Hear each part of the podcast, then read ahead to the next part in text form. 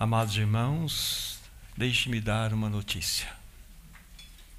O túmulo está vazio e o trono foi preenchido. Há um Deus assentado no mais alto e elevado trono deste universo. Mas se você buscar aproximar o teu olhar para aquele que está sentado no mais alto e elevado trono e olhar diretamente para as suas mãos, você vai encontrar feridas. Há um Deus ferido de amor, sentado no mais alto e elevado trono desse universo. Você e eu ganharemos um corpo glorificado igual ao de Cristo, excetuando as marcas, que pela eternidade permanecerão no nosso amado Senhor. Ele está dizendo: Isto eu fiz por você.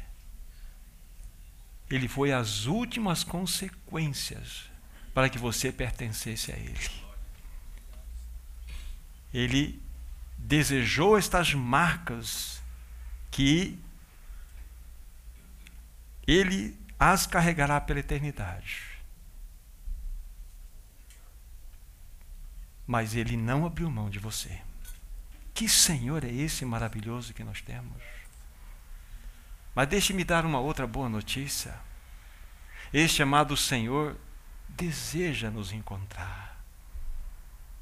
Certo irmão disse que já se é possível perceber um perfume no ar, porque o noivo já se levantou do seu trono. Ele deseja encontrar com a sua noiva. Mas deixe-me trazer uma palavra de exortação a nós, a noiva. É tempo de salão de beleza, irmãos e irmãs. As mulheres sabem melhor do que nós homens o que significa salão de beleza.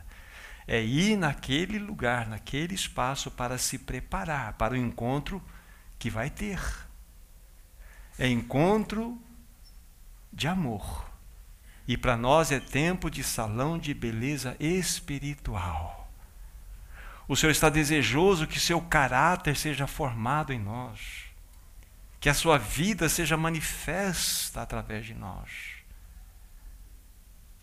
E infelizmente, quando nós olhamos para nós, sem direcionar dedos, nós estamos tão aquém daquilo que o Senhor deseja para nós.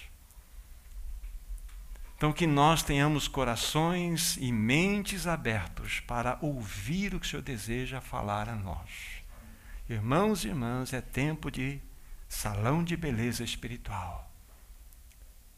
Nós estamos na última volta do ponteiro do relógio profético de Deus. A vinda do Senhor é muito próxima. E é necessário que nesse tempo de escuridão que nós estamos vivendo, nesse tempo de trevas, nós possamos, de fato, ansiar o banho do azeite, a unção do Espírito, para que sobre nós, ela vindo, nós possamos expressar o caráter magnífico do nosso amado Senhor. Devemos estar preparados para o encontro glorioso que o Senhor deseja tanto. E nós precisamos ter esse desejo em nossos corações. Que sejamos socorridos pelo Senhor. Vamos orar, vamos entregar esse tempo que já estamos vivenciando na presença dEle. Vamos orar nosso amado Pai Celeste. Uma vez mais, nós nos reunimos nesse ambiente, nesse lugar, e nós te rogamos, fala-nos pela tua palavra. Nós ansiamos o teu falar nessa noite. E se o Espírito Santo não nos socorrer, nós seremos meros ouvintes. E não queremos isto. Nós queremos ser aqueles que, além de ouvir, sejam praticantes efetivos da tua palavra. Então nos ajude, nos socorra nessa noite, é o que te pedimos no nome do teu Filho amado, nosso precioso Senhor. Amém, Senhor. Amém. Vamos tomar o livro de Tiago, capítulo 2. Vamos ler aqui algumas porções. Depois vamos estar considerando o encargo que temos a compartilhar com os irmãos nessa noite. Tiago, capítulo 2, vamos ler inicialmente do versículo 1 ao 4. Meus irmãos, não tenhais a fé em nosso Senhor Jesus Cristo, Senhor da glória, em exceção de pessoas. Se, portanto, entrar na vossa sinagoga algum homem com anéis de ouro nos dedos, em trajos de luxo, e entrar também algum pobre andrajoso, e tratardes com deferência o que tem os trajos de luxo, e lhes disserdes: Assenta-te aqui em lugar de honra, e disserdes ao pobre: Tu fica ali em pé, ou assenta-te aqui abaixo no estrado dos meus pés. Não fizestes distinção entre vós mesmos? E não vos tornastes juízos tomados de perversos pensamentos? Versículo 9. Se todavia fazeis acepção de pessoas, cometeis pecado, sendo arguidos pela lei como transgressores. E versículo 12. Falai de tal maneira, de tal maneira procedei, como aqueles que hão de ser julgados pela lei da liberdade. Agora, versículo 14 a 19. Meus irmãos, qual é o proveito se alguém disser que tem fé e não tiver obras? Pode acaso semelhante fé salvá-lo? Se o irmão ou irmã estiverem carecidos de roupa ou necessitados do alimento cotidiano, e qualquer dentre vós lhes disser: Ide em paz, aquecei-vos e fartai-vos, sem contudo lhes dar o necessário para o corpo, qual é o proveito disso? Assim também a fé, se não tiver obras, por si só está morta. Mas alguém dirá: Tu tens a fé e eu tenho as obras. Mostra-me essa tua fé sem obras, e eu com as obras te mostrarei a minha fé.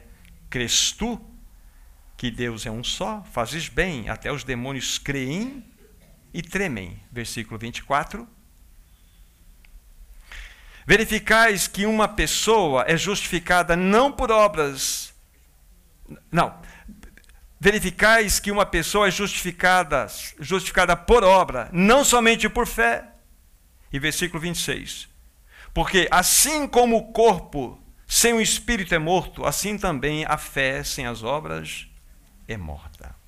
O encargo do meu coração, que já tenho partilhado com os irmãos, é a respeito desse livro tão precioso, né? o livro de Tiago e a vida prática do cristão. Esse é o nosso quinto encontro.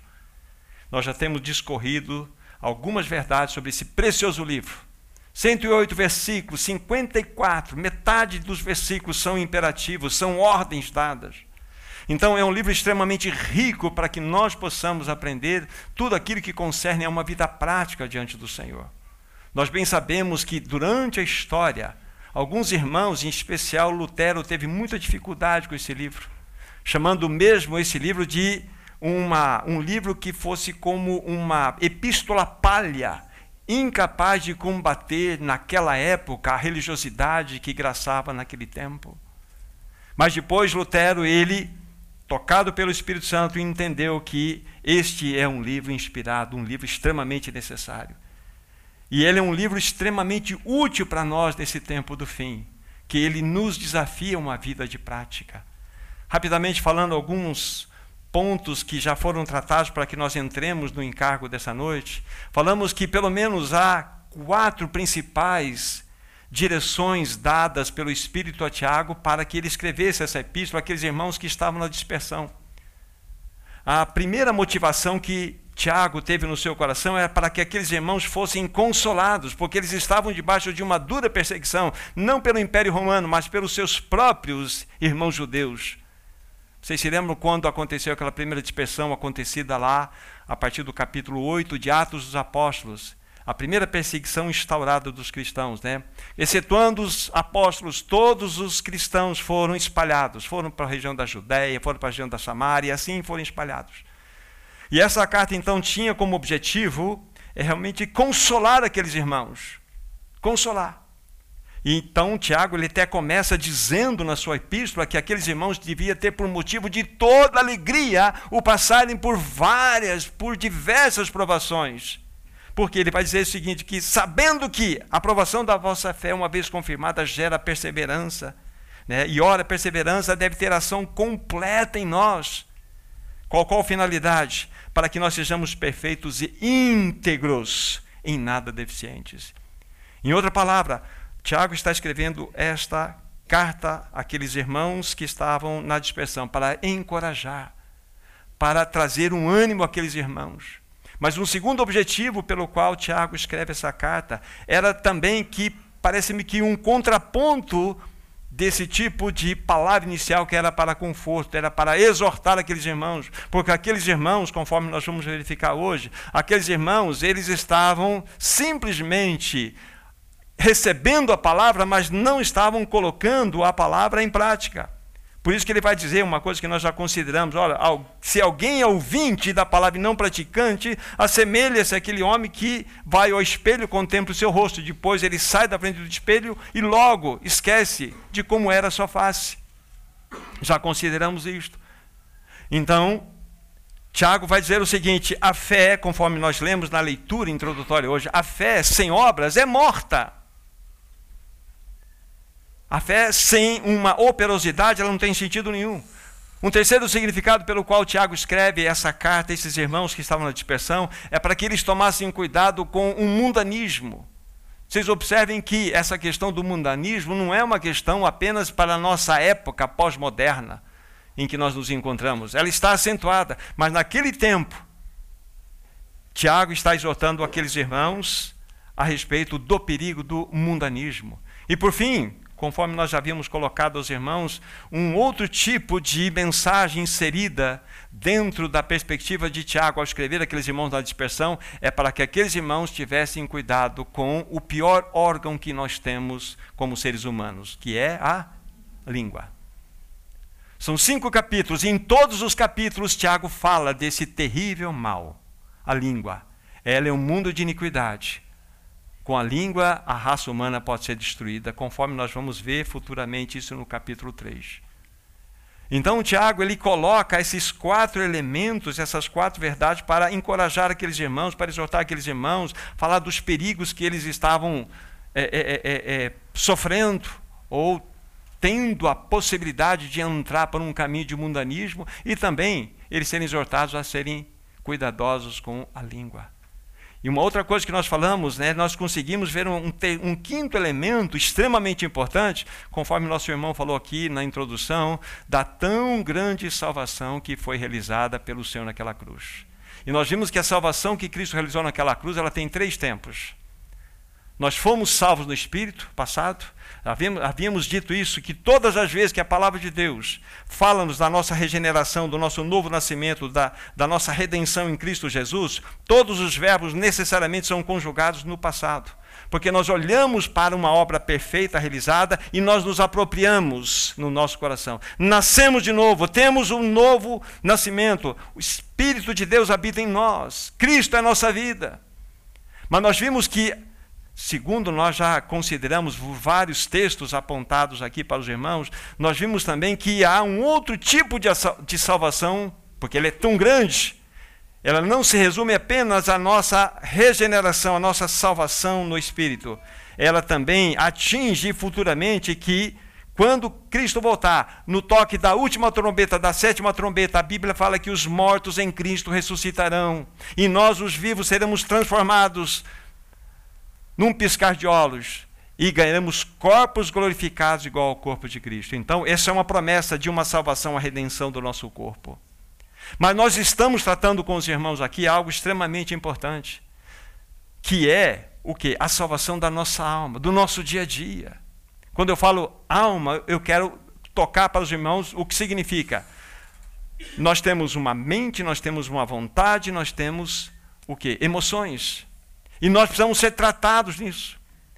Todos nós que, pela graça de Deus, fomos regenerados, encontramos em nós muitas contradições, emoções desequilibradas, pensamentos que você nem imaginava que seria capaz de chegar à tua mente, chega. Desejos, vontades erradas, não é verdade? Mas você não foi salvo no espírito, a obra não foi feita? Foi. Mas você precisa ser agora santificado, você precisa ser transformado de glória em glória, você precisa ser conformado à imagem de Deus. Então, essa tão grande salvação atinge essas três esferas. Eu fui salvo no espírito, serei salvo no meu corpo. Essas duas realidades são reais e momentâneas. Elas são num piscar de olhos. Quando você nasceu de novo, você nasceu de novo. Quando você ganhar um corpo glorificado, será assim. Porém, entre essas duas realidades, a salvação da alma, que é um processo. Nós somos transformados de glória em glória, é o que nós vamos ver hoje também nesse assunto. E que o Senhor nos ajude para que a palavra venha a um nosso coração. Tá? Então, como eu falei, essa é a quinta reunião, o quinto encontro nosso a respeito desse assunto tão importante. Olhando para aquilo que nós lemos aqui para os irmãos, o que eu diria introdutoriamente? Que esses textos que nós lemos revelam que Tiago continua a exortar aqueles irmãos, continua a chamar a atenção daqueles irmãos, para que eles tivessem uma vida de coerência, uma vida de testemunho verdadeiro, uma vida que fosse uma vida além do véu, uma vida que fosse uma vida que testemunhasse verdadeiramente daquilo que eles professavam crer que era Cristo. Então, Tiago está testemunhando, ele está denunciando abertamente aqueles irmãos. E na primeira sessão, na primeira parte da leitura que nós fizemos, que são os 13 primeiros versículos, por incrível que pareça, quando vocês pontuar o que nós lemos lá, é como se Tiago pegasse um trombone com toda a força do seu pulmão, ele soprasse aquele trombone e dissesse o seguinte: Vocês fazem acepção de pessoas no meio dos irmãos. Vocês se acham superiores, vocês são julgadores, vocês são nutridos de pensamentos perversos, porque vocês são bajuladores. Vocês vivem de aparência, vocês vivem uma vida em coerência, vocês têm um espírito mundano. Isso tudo é feita, é encontrado na leitura que nós fizemos na primeira sessão. Por incrível que pareça. Então Tiago pega firme com aquelas pessoas. E aquelas pessoas, se você pegar o primeiro versículo, conforme nós lemos, do capítulo 2, é meus irmãos. Ele não está escrevendo para ímpio, está escrevendo para os meus irmãos. Então vocês percebem que nós, mesmo como novas criaturas, somos capazes de coisas que são feias, são tristes. Aí na segunda sessão, que envolve os versículos 14 até o 26, o seu final, Tiago vai revelar que a única maneira deles provarem que a fé deles era uma fé genuína, autêntica, era através das obras. Isso serve para nós. Para que eles pudessem de fato provar que eles tinham crido verdadeiramente no Senhor que eles professavam ser a vida deles, eles precisavam demonstrar isso em obras. E ele fala, conforme nós lemos no versículo 19: Ó, no meio de vocês há muitos que têm fé do tipo fé, do, fé de demônios. Sabe o que é fé de demônios? Você crê que Deus existe? Ah, eu creio, eu creio que Deus existe. O demônio treme. Então nós devemos tomar cuidado para que a nossa fé não seja considerada, seja classificada como uma fé de demônio. Porque a fé, verdadeiramente, ela precisa estar mesclada, unida com prática, com obras. Vocês, Tiago grita para ele, vocês precisam colocar em prática a vida que vocês professam ter, a vida de Cristo. No andar diário, no reunir, no estilo de vida, nas escolhas, nos valores, isso vale para nós, irmãos. Qual tem sido o meu estilo de vida? Que valores eu tenho defendido? Isso vale para nós. Isso é importantíssimo, amados irmãos. Esse clamor é para a igreja de hoje, que está inserida dentro dessa terrível pós-modernidade. Estamos vivendo, vivendo no tempo do fim, irmãos, conforme nós falamos na introdução. E é impressionante, quando nós dizemos aqui, eu digo aqui, estamos vivendo no tempo do fim, nós temos que ter a seguinte compreensão. Todas as vezes que nós vamos estudar escatologia ou a, a respeito da segunda vinda de Cristo, eu vou usar uma palavra forte aqui, necessariamente, estritamente de modo necessário. Todos os textos que falam da vinda de Cristo estão grudados a uma realidade maravilhosa, a um chamamento de santidade. Eu quero citar dois deles apenas. Primeiro, vão comigo, 2 Pedro, sigam adiante aí. 2 Pedro, último capítulo, é o capítulo 3. Capítulo 3, do versículo 9 a 12. É um texto que nos fala da vinda do Senhor e vamos ver com que está relacionado esta passagem. Então, 2 Pedro, capítulo 3, do versículo 9 a 12. Não retarda o Senhor a sua promessa, como alguns julgam a demorada. Pelo contrário, ele, o Senhor, é longânimo para convosco, não querendo que nenhum pereça, senão que todos cheguem ao arrependimento. Virá, entretanto, como ladrão o dia do Senhor, no qual os céus passarão com estrepitoso estrondo, e os elementos se desfarão abrasados, também a terra e as obras que nela existem serão atingidas. Vejam, está falando de escatologia, da vinda de Cristo. Agora veja o versículo 11: Visto que todas estas coisas hão de ser assim desfeitas, deveis ser tais como os que vivem em santo procedimento, esperando e apressando a vinda do dia de Deus, por causa dos céus, do, por causa do qual os céus incendiados serão desfeitos e os elementos abrasados se derreterão. Vocês percebem aqui o versículo 11 casado com o versículo 10. No final do versículo 10, visto que estas coisas serão assim, né? O, no início do versículo 11. Deveis ser tais como os que vivem santo procedimento. Então, necessariamente, quando você estudar a escatologia, a segunda vinda de Cristo, sempre haverá um apelo a uma vida de santidade. Um outro texto, 1 Tessalonicenses, voltem à Bíblia, por favor. Apenas esses dois, isso é de fato um princípio, é uma lei que vocês vão encontrar aí. 1 Tessalonicenses, no capítulo 3, do versículo 11 a 13. 1 Tessalonicenses 3, 11 a 13. Ora, o nosso mesmo Deus e Pai e Jesus nosso Senhor dirijam-nos o caminho até vós e o Senhor vos faça crescer e aumentar no amor de uns para com os outros e para com todos, como também nós para convosco, a fim de que seja o vosso coração confirmado em santidade, isento de culpa, na presença do nosso Deus e Pai, na vinda de nosso Senhor Jesus Cristo com todos os santos. Novamente há um apelo aqui. Há um apelo aqui sobre esse assunto que estamos colocando. Necessariamente, quando se trata da segunda vinda de Cristo, a realidade da santidade pessoal é invocada. É muito importante isso, irmãos. É muito importante. Por isso que então Tiago ele está exortando aqueles irmãos. Ele está chamando a atenção daqueles irmãos.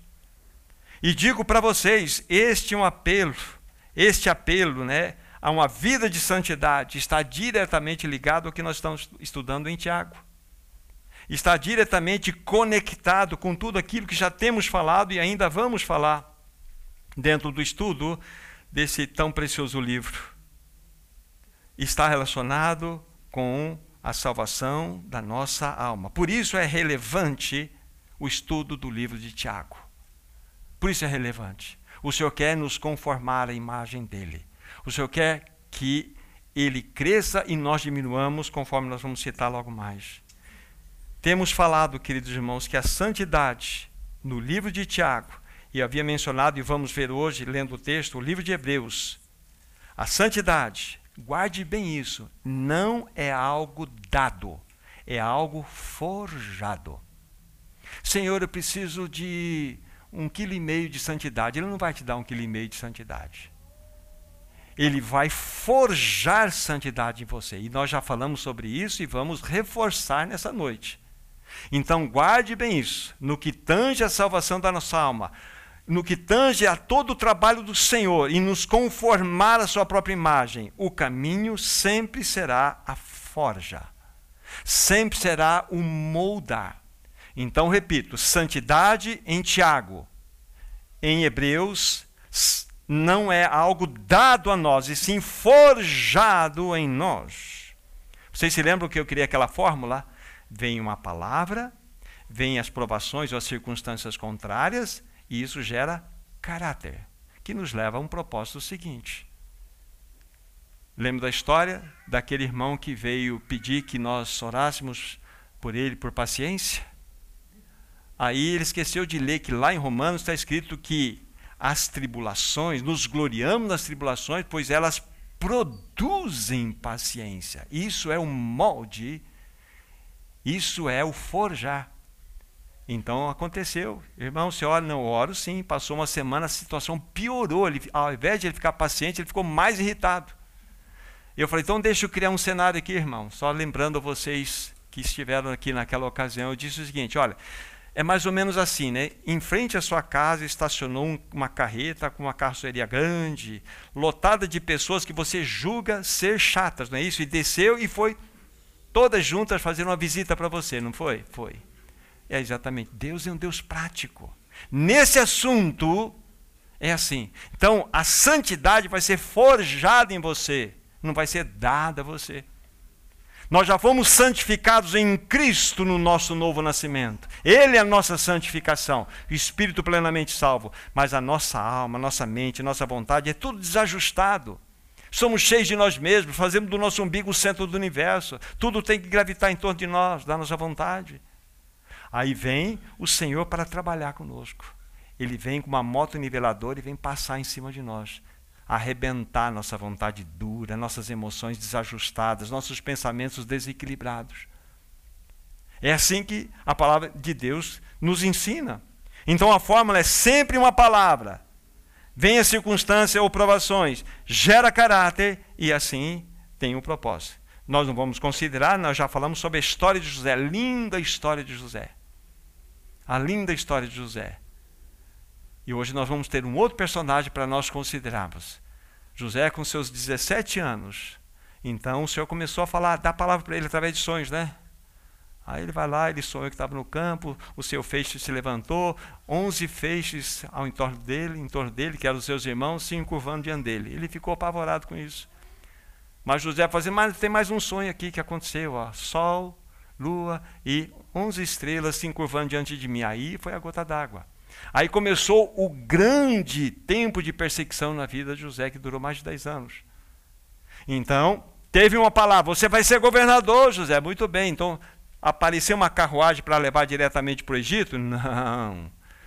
Aí as provações começaram a acontecer, acontecer, acontecer, até que, até que ele chegou ao trono. Então, houve uma palavra, circunstâncias aconteceram, caráter formado, propósito atingido. É isso que nós vimos na história de José. Né? Para que o caráter de Cristo seja formado em nós, Deus arranjará circunstâncias necessárias. Você não precisa pedir tribulação, já falei para você. Não precisa pedir. Deus vai mandar. Você está em tribulação? Esta é a ideia. Esse é o caminho. Então não precisa pedir tribulação, porque Deus vai mandar, porque Ele te ama. Não estranheis o fogo ardente que surge no meio de vós, destinado a aprovar-vos, como se coisa extraordinária vos estivesse acontecendo. Antes alegrai-vos, porque vocês estão sendo coparticipantes do sofrimento de Cristo. Então as tribulações são bênçãos em nossas vidas.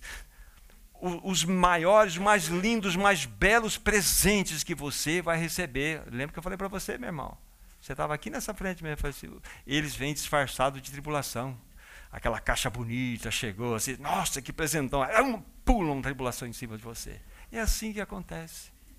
E nós devemos ter toda a alegria, motivo de toda alegria, a receber essas tribulações.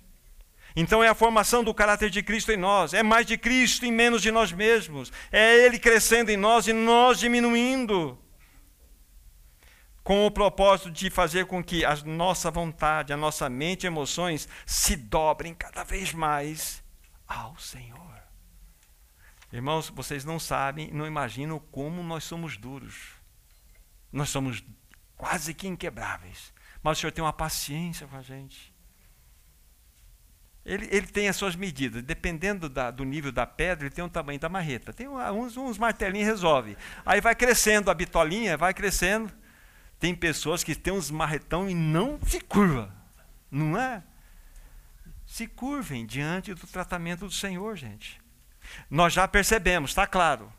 Já percebemos que o plano de Deus envolve provações. Não há como fugir. Não há como. Se você busca uma vida cristã leve, folgada, você vai encontrar quem prega sobre isso, mas você não vai encontrar na genuinidade bíblica isto. Tende por motivo de toda alegria o passar por várias tribulações, por várias provações. É alegria. Parece um, é, é, parece não, é um paradoxo, né? Como que juntar duas palavras, provações e alegria, e ter um resultado nisso? Para nós é impossível e inadmissível isto, mas para Deus é perfeitamente essa união possível. Não há como fugir. Não há como fugir. O Senhor deseja, ele vai até o fim, deseja e vai até o fim, criando circunstâncias para que o seu caráter seja formado em nós. É, Hebreus, vamos para Hebreus capítulo 12, por favor. Eu havia mencionado há pouco que tanto Tiago como Hebreus, o, no que tange a santidade, não é algo dado a nós, e sim algo forjado em nós. É o que vamos ver aqui. Hebreus capítulo 12, a partir do versículo 5. 12, verso 5 em diante. Olha só. E estáis esquecidos da exortação que, como a filhos, discorre convosco. Filho meu, não menosprezes a correção que vem do Senhor, nem desmais quando por ele és reprovado. Porque o Senhor corrige a quem ama e açoita todo filho a quem recebe. É para a disciplina que perseverais. Deus vos trata como a filhos, pois que filho há que o pai não corrige? Mas se estáis sem correção, de que todos se têm tornado participantes, logo sois bastardos e não filhos. Além disso, tínhamos nossos pais, segundo a carne, que nos corrigiam e os respeitávamos. Não havemos de estar em muito maior submissão ao Pai espiritual, e então viveremos? pois eles nos corrigiam por pouco tempo, segundo melhor lhes parecia. Deus, porém, nos disciplina para aproveitamento, olha aqui, a fim de sermos participantes da sua santidade. Toda disciplina com efeito no momento não parece ser motivo de alegria, mas de tristeza. Ao depois, entretanto, produz fruto pacífico, olha, produz fruto pacífico aos que têm sido por ela exercitados frutos de justiça. Por isso, restabelecei as mãos descaídas e joelhos trôpegos, fazei caminho retos para os pés, para que não se extravie o que é manco, antes seja curado. Olha que texto maravilhoso. Aqui nós temos a fórmula dita de, de modo diferente. Eu falei inicialmente palavra, tribulação, circunstância, caráter e temos o resultado. Aqui nós podemos colocar filhos, disciplina e santidade. Que filho há que o pai não. Não é? Que filho há que o pai não corrija? É para a disciplina que nós devemos perseverar. Então, tem os filhos, vem a disciplina. Qual é o objetivo da disciplina? Versículo 10 no seu final. Sermos participando da sua santidade. Está aqui. Aqui está. Filhos. É, você é filho? Então, bem-vindo à universidade disciplinar de Deus. Você vai ser trabalhado porque Deus quer formar o caráter, dar a você a santidade do seu filho, para que ele atenda um propósito na sua existência. Isso é maravilhoso, gente. Isso é maravilhoso. O Senhor corrige-nos, disciplina-nos para sermos participantes da sua santidade. Não preciso ir lá, mas em 1 Tessalonicenses 4, versículo 3, lá está escrito assim na primeira parte: E esta é vontade de Deus, a vossa santificação. Então Deus tem uma vontade, tem uma palavra para você. Ah, então o Senhor me dá a santificação. Ele não vai fazer, não. Eu vou moldar santificação em você. Eu vou levantar contrariedades na sua vida. Eu vou levantar problemas em você para que você busque, através da orientação do Espírito, o caminho de como você vai tratar disso. E assim a santidade vai sendo formada. Então, tudo está certinho, está acontecendo na sua vida. É, essas provações fazem parte. Agora você precisa reconhecer. Reconhecer. Nas provações, a única coisa que nós precisamos, de fato, é nos lamentar e nos derramar de lágrimas diante do Senhor, sabe qual é? Ou quais são nossos pecados. Porque quando nós quando nós adulamos, quando nós afagamos nossos pecados, sabe o que estamos fazendo? Beijando os pregos que foram usados para cravar Cristo na cruz. Isso significa adular pecado. É beijar os pregos que se foram colocados em Cristo naquela cruz. Então, muito cuidado Então, essa situação, nós precisamos lamentar e pôr a boca no pó e falar: Senhor, tem misericórdia de mim. Estou escravo dessa situação e eu não consigo me livrar. Seja honesto. E o Senhor vai pôr a mão. Mas não, não põe debaixo do tapete, não esconda atrás da cortina. Não. Reconheça e você vai ter socorro. Então, lamente os pecados, mas as tribulações tra tragam alegria para você e para mim. Esse é o ponto. E isso o que significa sermos participantes da sua santidade. Na realidade, é sermos salvos em nossa alma. Ficou claro para nós aqui o que estou insistindo para os meus irmãos. Ele não dá santidade para nós, ele molda santidade em nós, através das tribulações, das lutas. Podemos falar santificação, podemos falar maturidade, como nós queremos aqui usar alguns outros termos que são correlatos. Maturidade não é uma questão de instrução, meus irmãos. Não é uma questão de nós irmos numa sala de aula e aprendermos. Maturidade é uma questão de sermos forjados à imagem do Senhor. É o caminho da cruz, como já falamos para vocês. Jesus disse: Se alguém quer ser meu discípulo, duas coisas para falar. A si mesmo se negue. Depois, tome a sua própria cruz, venha e siga-me. É o preço é o preço. Qual que é o preço em linhas muito gerais rápidas? É o teu eu. O lugar mais adequado para o meu e o seu eu é cruz. Porque uma vez que nós temos essa experiência, a vida dele irá se manifestar. Irá se manifestar. Com certeza, se não todos, a grande maioria de vocês já ouviram falar de uma irmã do passado, século XIX, chamada Madame Guyon. Ela foi uma mística francesa e porque ela amava o Senhor Jesus, porque ela realmente teve uma experiência profunda com o Senhor Jesus, então ela foi duramente perseguida. Ela foi rejeitada, ela foi humilhada, ela foi desprezada, ela foi envergonhada, ela foi. Sabe qual foi a vingança de Madame Guyon? Olha o que ela falou na sua biografia devemos beijar as mãos daquelas pessoas que nos ferem. Isso é loucura, não é? Beijar as mãos das pessoas que nos ferem. Isso não existe do ponto de vista terreno. Mas do ponto de vista celestial é possível. Devemos beijar as mãos daquelas pessoas que nos ferem. Há muitas pessoas que fogem das tribulações muitas pessoas que esguiam-se. Vocês se lembram quando eu falei do exemplo das pérolas? Apenas 10% delas é que das, pérolas, eh, das ostras, 10% apenas das ostras produzem pérolas. 10%. Entra aquele grãozinho de areia, aquele microorganismo, aquele pedacinho de concha, e aquilo provoca uma irritação forte dentro dela, e ela tem uma reação. Ela começa a eliminar uma substância chamada nácar ou madrepérola, e começa a cobrir toda aquela irritabilidade com uma pérola. Dois a três anos, oito anos, uma pérola grande. Então é uma concha que ela foi ferida, mas a sua reação naquele ferimento foi produzir uma pérola. A Bíblia fala dos doze portais de pérolas para nós. Agora, quando muitas vezes chega irritação em nós, chega um grãozinho de problema em nós, nós nos desvencilhamos, sabe o que acontece? Ficamos ostras, apenas ostras. É isso. Mas o Senhor deseja que nós avancemos, que nós possamos aprender nas dificuldades, nas contradições, nas irritações que chegam a nós. Vamos eliminar esse, ou, ou é, é, é, produzir esse nácar da graça, nácar do perdão para que nós possamos ser livres.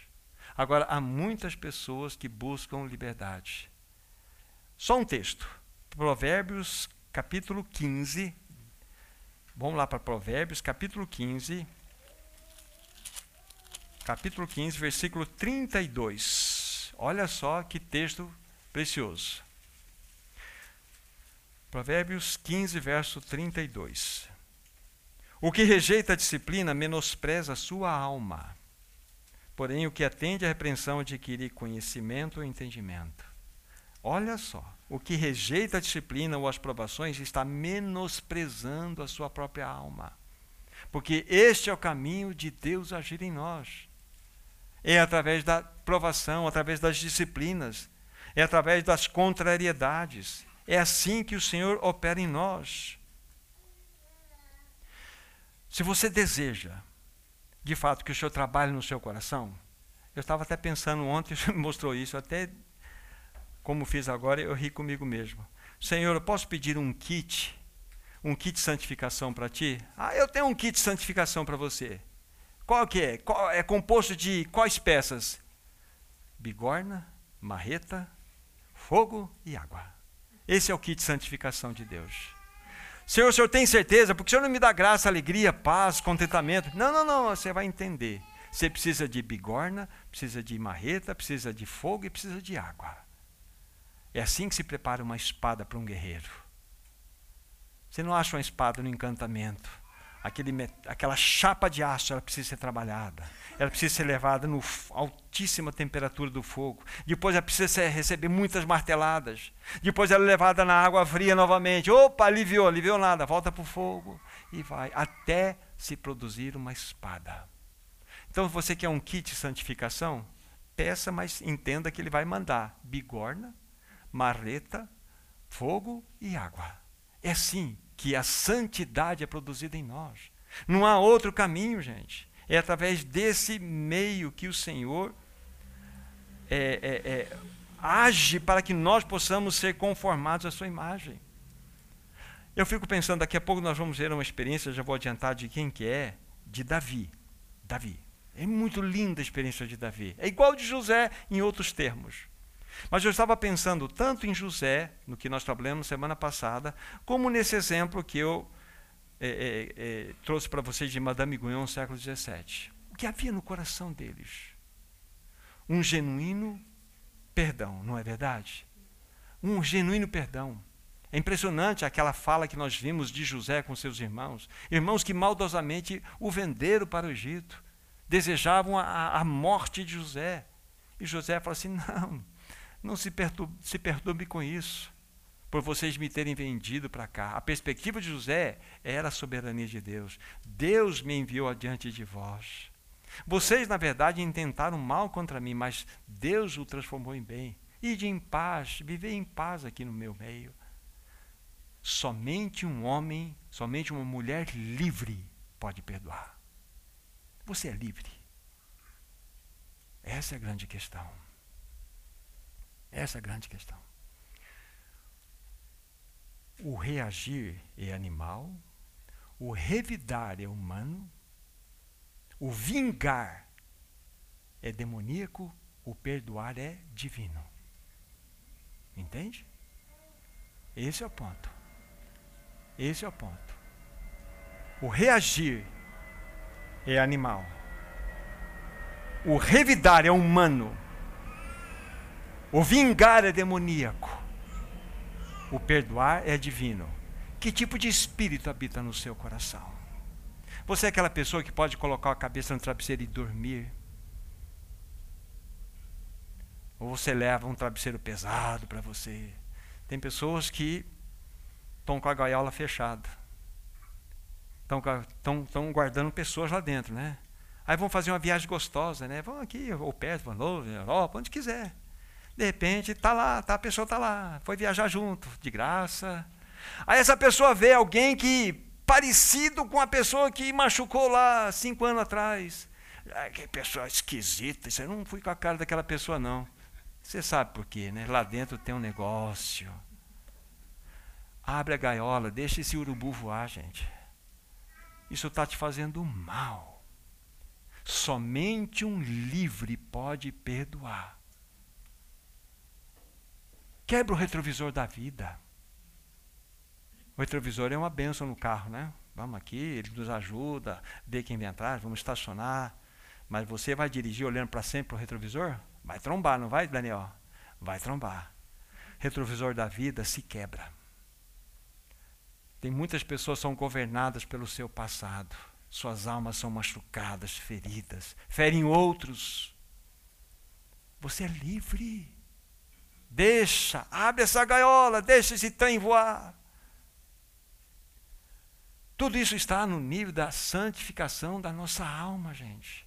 Tem muitos filhos de Deus que só dormem com a ajudinha de algumas pílulas, porque não perdoam. Então fiquei pensando em Madame Guyon, que foi tão desprezada, tão humilhada, tão rejeitada, e dizer essas palavras: devemos beijar as mãos daqueles que nos ferem. Ou ela é louca, ou ela tem alguma coisa que nós não temos.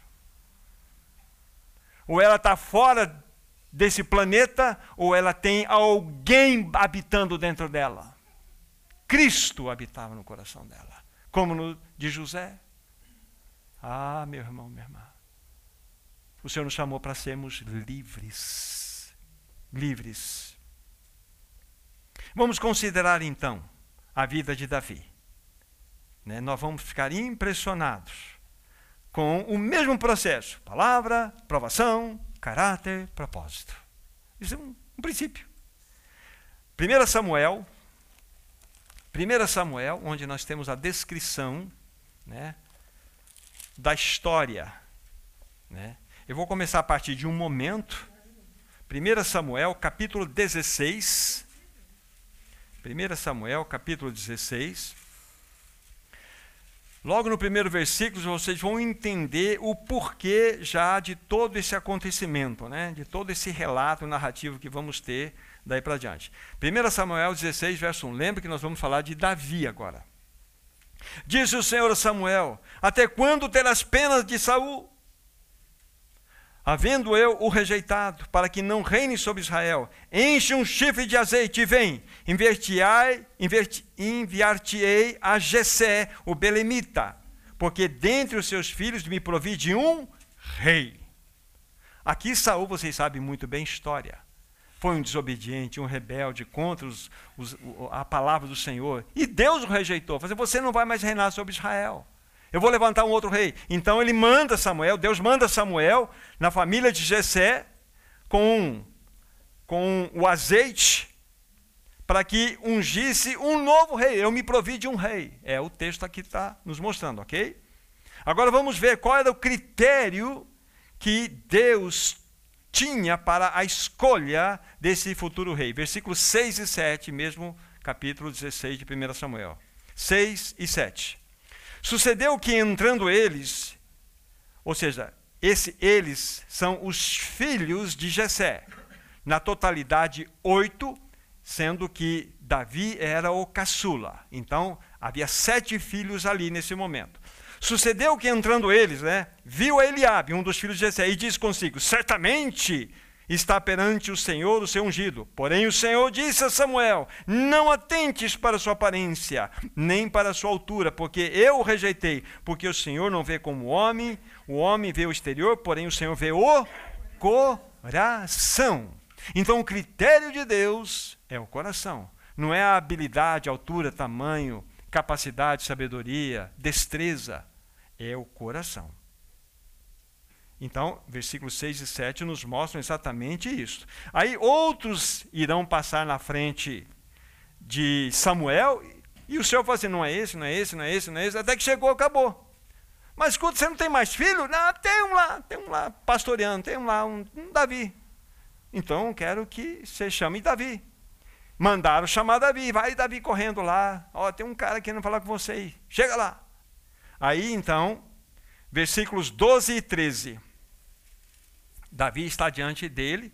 Então mandou chamá-lo e fê-lo entrar. Era ruivo, de belos olhos e de boa aparência. Disse o Senhor: Levanta-te e ungiu, pois este é ele. Tomou Samuel o chifre do azeite e ungiu no meio dos seus irmãos. E daquele dia em diante o Espírito do Senhor se apossou de Davi. Então Samuel se levantou e foi para Ramá. Aqui está. Primeira lição que nós vemos que o, o critério de Deus foi o coração. Ele viu o coração de Davi. Estava preparado? Não, mas ele viu o coração. Agora pergunta: depois de ter sido ungido Davi como rei, imediatamente ele falou: Samuel, onde está a carruagem? Cadê a carruagem? Quero ir para Jerusalém, quero ser rei. Tinha carruagem lá? Não, né? Não tinha carruagem. Não tinha carruagem. E sobre ele estava o Espírito do Senhor. Olha só que impressionante. Então a primeira situação que nós temos que responder, imediatamente ele foi para ser coroado rei lá em Jerusalém. Não! Davi foi, na realidade, matriculado na escola da disciplina do Senhor. Davi, eu vi que você tem um coração legal, mas agora eu vou colocar você na minha escola, na minha universidade. A partir daquele momento, o seu caráter então seria forjado, trabalhado. Vejam só que a unção que ele recebeu não o moldou, não o forjou, mas o selecionou. Quem era Davi? Pastor de ovelhas. que mais? Ele era um cantor e um menino que andava de estilingue no pescoço no nossa, nosso tempo. Era a funda. Era a funda. Esse era, esse era Davi. Ele era um atirador de funda. Conforme falei, família de Jessé tinha sete irmãos, ele era o caçula. E a partir daquela palavra, então Deus começou uma obra no coração de Davi, começou a trabalhar em seu caráter. Como? No caminho da aprovação, conforme nós vamos ver agora. Então veio uma palavra: ah, meu rei está aqui. Mas agora vou preparar o seu caráter para que ele possa reinar. Sempre será assim. Isso é um princípio. E qual foi o primeiro movimento de Deus na vida de Davi? Uma promoção. Davi, você é pastor de ovelhas, agora eu vou promover você, promover você como ajudante de garçom. Ele foi ajudante de garçom por quê? Ele levava comida para os seus irmãos que estavam na linha de frente. Israel estava em conflito com os filisteus. Então Davi era aquele que enchia o bornalzinho de comida e ia lá para os seus irmãos, trouxe comidinha aqui. Então ele já foi promovido para ser um auxiliar de garçom. Depois, na sequência, Davi foi levado para o palácio de Saul. Lembrando, fazendo as observações, os irmãos depois leem com detalhes aqui. Mas Saul era um homem perturbado. Um homem que era perturbado por espíritos malignos, pela permissão de Deus. E Davi foi levado para que ele estivesse no palácio, junto de Saul. Depois vocês vão ler o qual é o motivo pelo qual Davi foi lá. Ele foi lá para tocar harpa, para que Saul sentisse melhor em respeito dessa possessão que vinha sobre ele.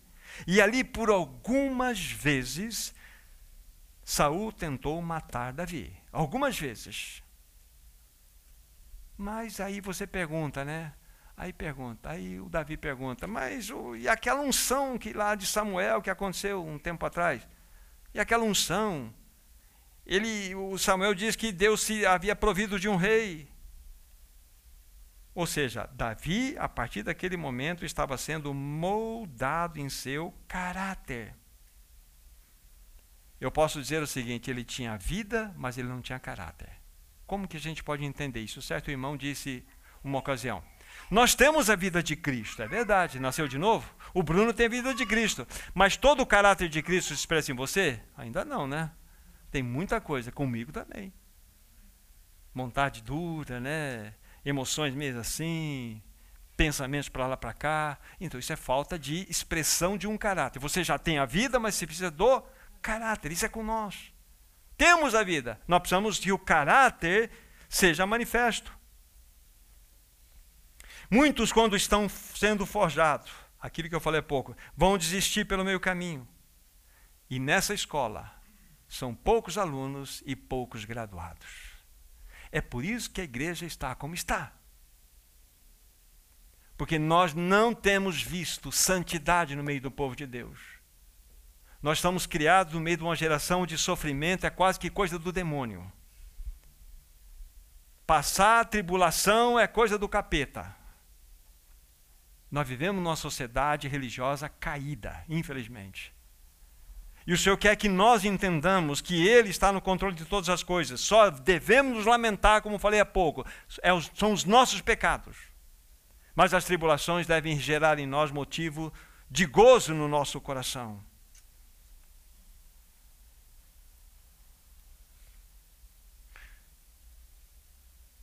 nós temos que entender que a partir do momento em que nós nascemos de novo, aí Fernandinho, você também, eu, Carol, Júnior, Silvia, fomos matriculados na escola de disciplina de Deus. Se você não sabia disso, então anota lá.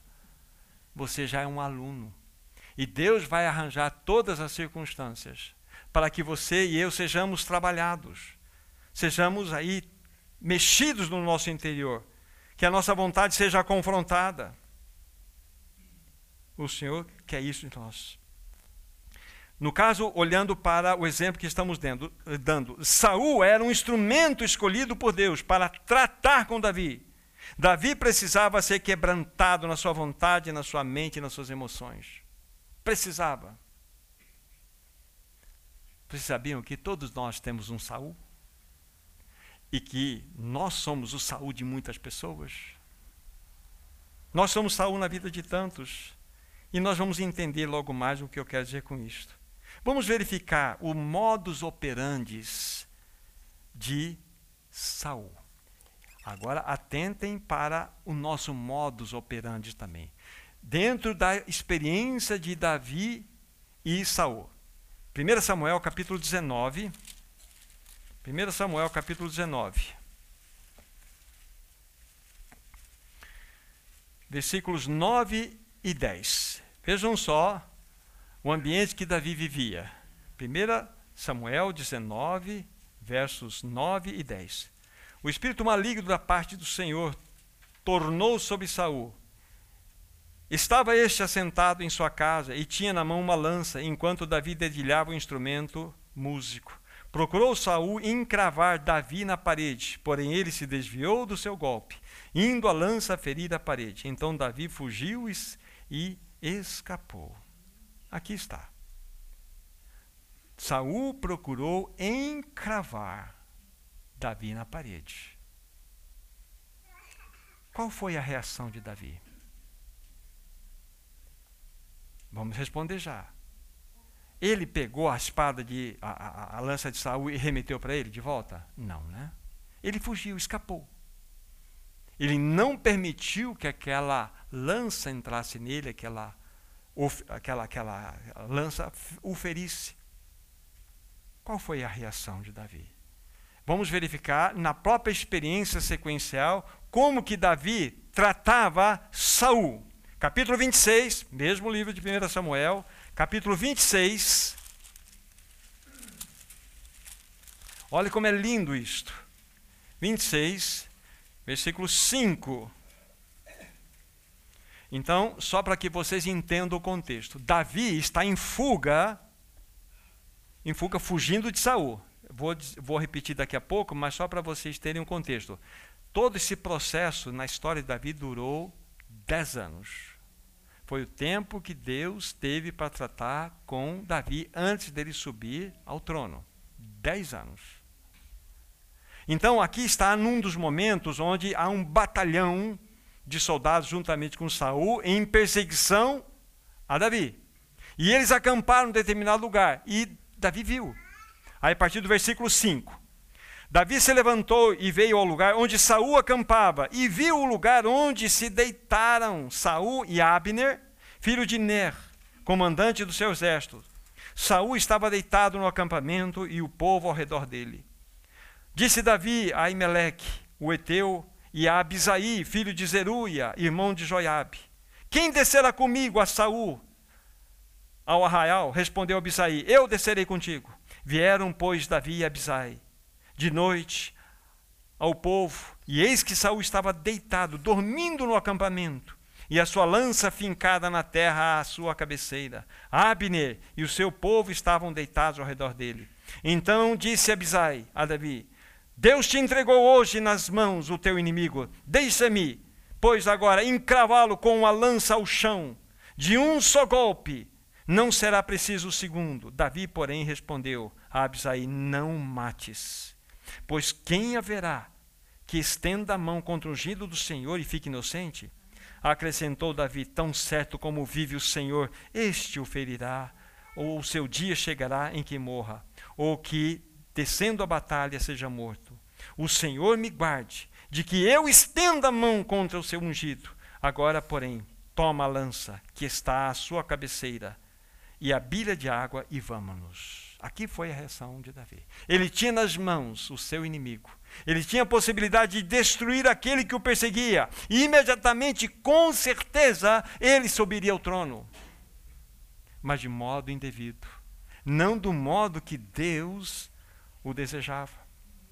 Na escola do mundo, na escola do mundo, Davi deveria revidar, deveria lançar de volta aquela lança contra o inimigo. Tanto na primeira situação que eu coloquei para vocês, quando Davi ele foi é, é, é, agredido, quando Saul lançou lança e Davi se esquivou dela, imediatamente ele já deveria revidar pela escola do mundo, mas ele se desviou. Isso tem uma lição espiritual para nós, irmãos, é muito grandiosa, é muita revelação para o nosso coração. Na escola do mundo deveria revidar, mas o que ele fez? Ele não fez. O que ele fez foi o que Madame Guyon fez. Beijou as mãos de Saul. Ele beijou as mãos daquele que o estava perseguindo e de maneira mortal. Na escola do mundo é o seguinte: que direito ele tem de fazer isso comigo? Que direito tem aquela pessoa de me agredir com essas palavras? Que direito ele tem de ferir a minha justiça? Eu tenho direito de me defender. Esse é o espírito de Saul. Esse é o espírito de Saul. Não somente devemos, na escola do mundo, devemos lançar de volta o que o mundo lança sobre nós, mas devemos lançar outras lanças. Mas Davi estava em outra escola. Davi estava na escola que Deus o matriculou. O seu caráter estava sendo forjado. O que estava acontecendo aqui? Davi é aquilo que o Senhor Jesus nos ensinou no Sermão do Monte. Todo aquele que te ferir a face direita, volta-lhe a outra. Aquele que demandar contigo a túnica, deixe também a capa. Aquele que te obrigar a andar uma milha, vá com ele duas. Isto é um significado espiritual maravilhoso. Quando fala lá para que nós, de fato, viremos a face esquerda aquele que nos feriu direita, significa, meu povo, vocês não têm mais honra. A única honra que vocês têm é a minha em vocês. Vocês não têm mais honra. Vocês não vivem mais pela honra de vocês. Davi não viveu pela honra dele. Demandaram a túnica, leve a capa porque nós não vivemos mais pelas posses desse mundo. Nós não temos honra, não temos posse. Nós vivemos pela posse do Senhor. E por fim, demandou andar uma milha, vá com ele duas. Significa que você não tem mais vontade própria. A tua vontade é fazer a vontade do teu Senhor. Davi estava enquadrado nesse assunto. Davi exatamente fez isto. Ele tinha o poder em suas mãos de trazer fim toda aquela perseguição que ia completar dez anos. Mas ele falou assim: não levantarei a mão contra o ungido do Senhor, porque foi Deus quem levantou Saul, e somente Deus poderia tirar. Agora, a questão toda que devemos perguntar é como eu reajo diante das provações, na perspectiva de Davi. Como eu reajo nas perseguições? Quando eu reajo quando eu sou contrariado? Tenho lanças. Pá. Ah, irmão Josias. Pá. Irmão Antoniel. Pá. É assim que eu reajo? Lançando lanças? Como eu reajo? Celso, como eu reajo? Irmãos, nós, não, nós somos aqueles que devem buscar o espírito de Davi, o Davi celestial. Somente aqueles que têm espírito de Saul é que lançam lanças. Aqueles que têm o espírito de Davi não lançam lanças, se desviam. E quando tem oportunidade de botar fim ao caso, fala assim: não, Senhor, esse assunto é teu, não é meu. A obra é tua, Senhor. A igreja é tua, Senhor. O povo é teu, Senhor. Botar a mão? Não. Deixa o Senhor cuidar. Entende que linda é a experiência de Davi? Vocês estão enxergando palavra, tribulações, caráter, propósito. Tudo isso está aqui, como vimos em José e outros exemplos que nós temos na Bíblia. Então, é um exemplo que precisa ser cravado em nossos corações. E da mesma forma, somente homens e mulheres livres não lançam lanças sobre seus algozes. Você é livre, então você não é um lançador de lança. E se você recebeu um ataque de lança, você não é aquele que revida, você é aquele que se desvia. Porque você é livre. É isso que a Bíblia fala para nós. Isso é maravilhoso. Então, para complementar todo esse pensamento né, em torno de, da experiência de Davi, Davi fugiu durante dez anos de Saul, até que no devido tempo foi para Jerusalém e foi coroado rei. Rei. Do jeito certo. Porque Deus assim faz conosco. Vontade, mente e emoções de Davi foram finalmente ou estavam sendo quase que totalmente curvadas ante a Deus Todo-Poderoso. A sua alma estava sendo salva. Mente, vontade e emoções completamente sendo governadas pelo Senhor. Ele podia sentar-se no trono e governar. Não vamos ler? Se quiser anotar, 2 Samuel 5,4 fala-nos exatamente quando ele subiu ao trono para governar. Então, teve um começo, teve um meio, teve um fim. E é assim na nossa vida, gente. Nós não precisamos ser chamados para ser rei, para ser trabalhados. Basta sermos filhos e filhas de Deus. Deus vai começar sempre esse processo. Ele dá uma palavra, as provações virão, e assim sucessivamente. Vem o caráter e o propósito final. A vida do cristão deve ser uma vida demonstrável, uma vida de coerência, uma vida ascensional, uma vida que atinge o além do véu. Esta é a vida de um cristão normal, não é do cristão excepcional. Nossa, aquele cristão é excepcional. Não, não, nós que somos anormais. A vida normal de um cristão deve ser essa. Viver ascensionalmente, viver além do véu, viver com os interesses do Senhor, buscando a sua direção, a sua face. É que nós queremos ter braços ligados com as questões do Senhor e um, um braço ligado com as coisas do mundo. É que queremos as duas coisas. Impossível. É por isso que nós somos cristãos pato. O que é um cristão pato?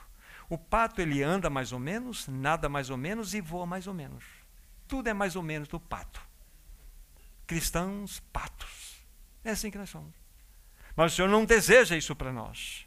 Agora voltem lá para Tiago, nós temos um tempo aqui, eu quero é, fazer algumas finais considerações sobre aquela segunda sessão que eu disse para vocês, que envolve mais diretamente que a fé demanda que vivamos também em prática de nossas obras. A vida do cristão, como eu estava dizendo, precisa ser demonstrável, precisa ser uma vida não apenas de blá blá blá, de muita falação, mas de muita demonstração. Vida e mensagem são inseparáveis. A doutrina e a vida são inegociáveis. Mensagem e mensageiro são juntos, não pode. Eu devo ser não só mensageiro, eu devo ser a mensagem. Eu não devo ser aquele que expõe a doutrina, eu devo ser a vida dessa doutrina. Isso é cristianismo. Então, de olho no capítulo 2, né? porque esse é o tema que Tiago está tratando com aqueles irmãos a partir do versículo 14. Ele vai dizer: vocês estão com muito blá, blá, blá, blá, blá, blá, blá, mas escuta aqui: fé sem obras é morta. Então vamos identificar aquele que é o genuíno cristão. Né? Nós já vimos alguns versos na leitura anterior. Verso 14, novamente citando para vocês, capítulo 2 de Tiago. Meus irmãos, qual é o proveito se alguém disser que tem fé e não tem obras? Pode acaso semelhante fé salvá-lo? Versículo 17. Assim também a fé, se não tiver obras, é morta, está morta. Versículo 18. Mas alguém dirá: Tu tens fé e eu tenho obras, mostra-me esta tua fé sem as obras, e eu com as obras te mostrarei a minha fé. E por fim, versículo 26. Porque assim como o corpo sem o espírito é morto, assim também a fé sem obras é morta. Textos extremamente significativos para nós. A vida do cristão necessariamente precisa ser caracterizada pelas obras da fé. Fora isso, é discurso vazio. Muito importante que eu quero dizer para vocês. Tiago, atenção nisso, Tiago, ele não está dizendo que nós somos salvos pela fé acrescida das obras. Não, isso é heresia. Se fosse assim, nós teríamos dois salvadores: Jesus e as nossas obras. Não. Então não é fé acrescida de obras. Não. Somos salvos pela graça mediante a fé, como diz Efésios 2:8. A fé bíblica, no entanto, só pode ser comprovada, mostrada pelas obras. Vocês vão entender, vocês nunca mais irão esquecer isto. Pensemos na palavra generosidade. Ela só pode ser vista quando colocada em prática. O Wagner é uma pessoa generosa. Então é uma palavra que diz alguma coisa. Mas eu olho para a vida do Wagner. Cadê a generosidade? Então essa coisa você percebe uma coisa engatada a outra? Então, a generosidade necessariamente pressupõe o generoso. Assim como fé necessariamente ela precisa ser comprovada pelas obras. Então nós não podemos esquecer mais isto. Isso é extremamente significativo para nós. Essa generosidade só pode ser vista quando colocada em prática. É o versículo 15 a 17. Se o irmão uma irmã estiver carecido de roupa, necessidade de alimento cotidiano, e a qualquer dentre vós lhes disser, ide em paz, aquecei-vos e fartai-vos, sem contudo dar, dar o que é necessário para o vosso corpo, qual é o proveito disso? Ou seja, é, dizendo, não funciona. Tem que haver uma prática. Então, não esqueçam desse exemplo: generosidade e generoso. Se uma pessoa fala que é generosa, então tem que ter por trás aqui alguns efeitos práticos. Assim a fé, se não tiver obras, é morta. Olha só, vamos considerar, estamos ao final, pegar dois textos e colocar um lado do outro. João capítulo 5, o primeiro texto. João capítulo 5, sai um pouquinho daí de Tiago, por favor. João 5, versículo 24. Vamos prestar bem atenção no que está escrito aqui. João 5, 24. Ó. Em verdade, em verdade vos digo: quem ouve a minha palavra e crê naquele que me enviou, tem a vida eterna. Não entra em juízo, mas passou da morte para a vida. Guarde bem isso. Tá? Jesus está nos dizendo aqui verdades maravilhosas, mas o que eu quero que fique guardado é o seguinte no nosso coração: aquele que crê passou da morte para a vida. Simples assim, é vida eterna. Para que nós possamos ter a vida eterna, é necessário crermos, é o que o texto está dizendo. Vamos colocar esse texto ao lado de um outro texto falado pelo próprio João, só que na sua primeira epístola. Primeira epístola de João, capítulo 3, verso 14. Primeira epístola de João 3, 14. Olha só que interessante, vamos juntar os dois textos. Primeira epístola de João 3, 14. Nós sabemos que Passamos da morte para a vida, porque o que? Amamos os irmãos. Aquele que não ama permanece na morte. Olha só, passamos da morte para a vida, não é porque cremos, está escrito aqui, é porque amamos. Lá Jesus diz é porque cremos, e aqui porque amamos. Então essas duas coisas são juntas. Então, quando eu não amo meu irmão, ah, eu creio que eu tenho a vida eterna, eu creio. Pode crer à vontade, esse tipo de fé não vai funcionar. Porque quem crê passou da morte para a vida. Mas este que creu e passou da morte para a vida é aquele que ama, e esse que ama é o que passou da morte para a vida. Como está teu coraçãozinho? Essa é a grande questão. Não, mas amar aquela pessoa está difícil. Mas, pois é. É assim que funciona. Então a Bíblia está nos mostrando claramente o caminho de que fé sem obras é morta. Fé e obras são inseparáveis. Olha o versículo 26, voltem para Tiago, estamos concluindo. Tiago capítulo 2. Tiago capítulo 2, versículo 26. Porque assim como o corpo sem o espírito é morto, assim também a fé sem obras é morta. O que, que Tiago está dizendo aqui? Fé sem obras é um cadáver. Assim como o corpo sem o espírito é um cadáver, fé sem obras é cadáver. Simples assim. Então a obra faz parte da nossa vida. Isso, Tiago, é, é, maravilhoso. Na realidade, o primeiro documento que nós temos escrito do Velho Testamento é Jó. E o primeiro documento que nós temos escrito cristão é Tiago. Por exemplo, 45, 50 da nossa era. O primeiro documento. E Tiago, ele trabalha de uma maneira tão graciosa, mas tão imperativa. São metade desses cinco capítulos aqui, só ordem, ordem, ordem, ordem. É coisa linda. Então nós estamos diante desse, desse assunto. Tá?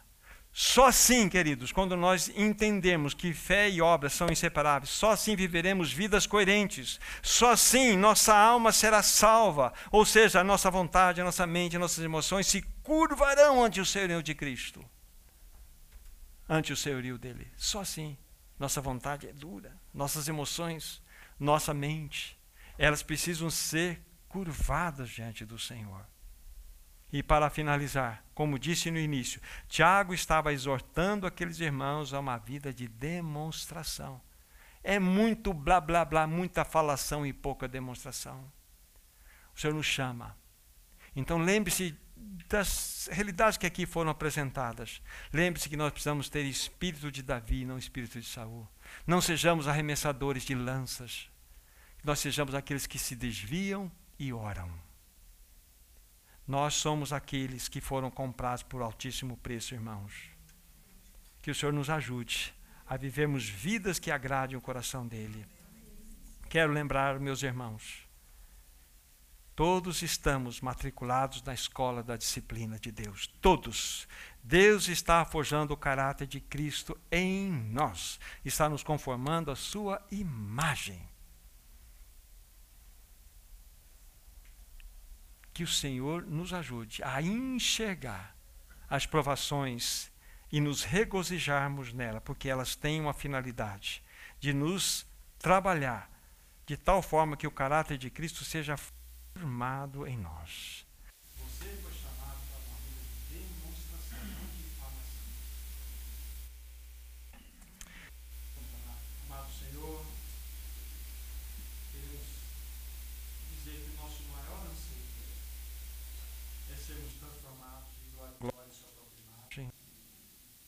Continue forjando o seu caráter santo em nós. Não olhe para as nossas reclamações e murmurações, Senhor. Pega firme conosco, Senhor. Nós queremos avançar, Senhor. Queremos que Tu cresças em nós e nós Nós queremos que o Espírito Santo tome conta de nós. Nós queremos dizer a uma só voz: obrigado pelas provações, Senhor. Tem chegado a nós, porque tudo está no Teu controle. Tudo tem um propósito real, Senhor, de sermos conformados contigo. Ah, Senhor, muito obrigado, porque nós estamos no lugar onde tu desejas que estivéssemos. Guarda-nos no teu nome. Durante essa semana, nos, nos leve, Senhor, nos carregue, nos proteja, nos dê sabedoria ao lidar com aquelas situações difíceis. Nos ajuda, Senhor. Abençoe cada família representada aqui. Que o teu falar tenha penetrado em todos os corações. Em nome de Jesus. Amém, Senhor. Amém. Amém, amados irmãos. Tenham uma semana abençoada, guardada em nome do Senhor. Graça e paz.